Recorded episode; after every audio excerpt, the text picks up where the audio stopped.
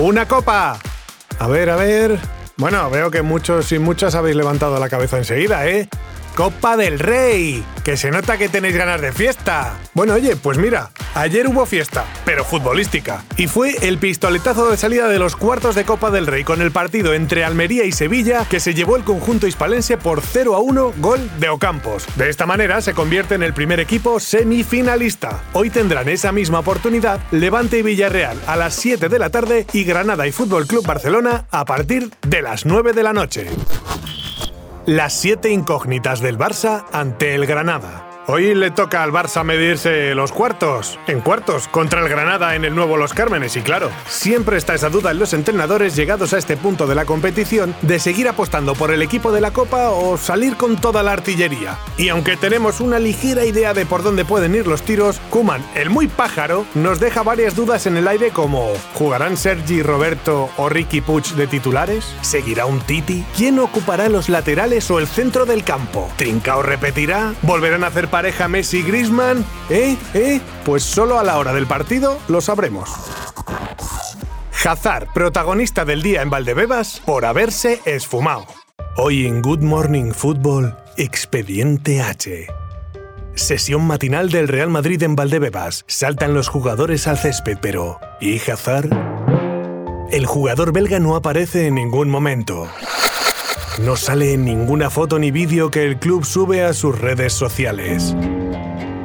No hay ningún parte médico.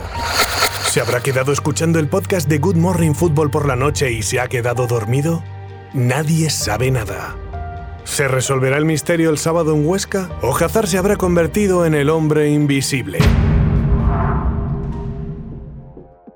El nuevo Grisman de 2021. Podríamos hacer un expediente G con Antoine Grisman, pero lo dejamos para otro día si eso. Y que al francés el 2021 le está sentando de maravilla es un hecho. Terminó el año 2020 suplente en Valladolid y sustituido ante el Eibar en el minuto 66, y con Braithwaite comiéndole la tostada en la delantera culé. Pero llega el 2021 y ala, de Reyes le cae la titularidad en San Mamés y desde entonces titular en los siguientes partidos y alcanzando por fin los números de crack que se esperaba cuando fichó por el Barça, sumando 5 goles y 4 asistencias. Y es que parece que el 4-3-3 y ubicado ahí en la banda izquierda es un sistema que le está sentando muy bien al bueno de Antoine. En Las Palmas se frotan las manos con el éxito de Pedri.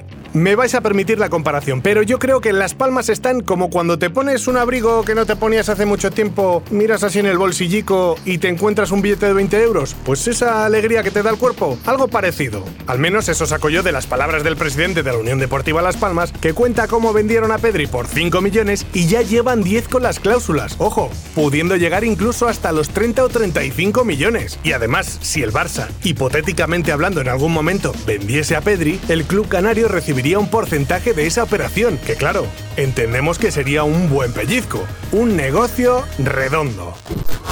Mundo Deportivo te ha ofrecido Good Morning Football, la dosis necesaria de fútbol para comenzar el día.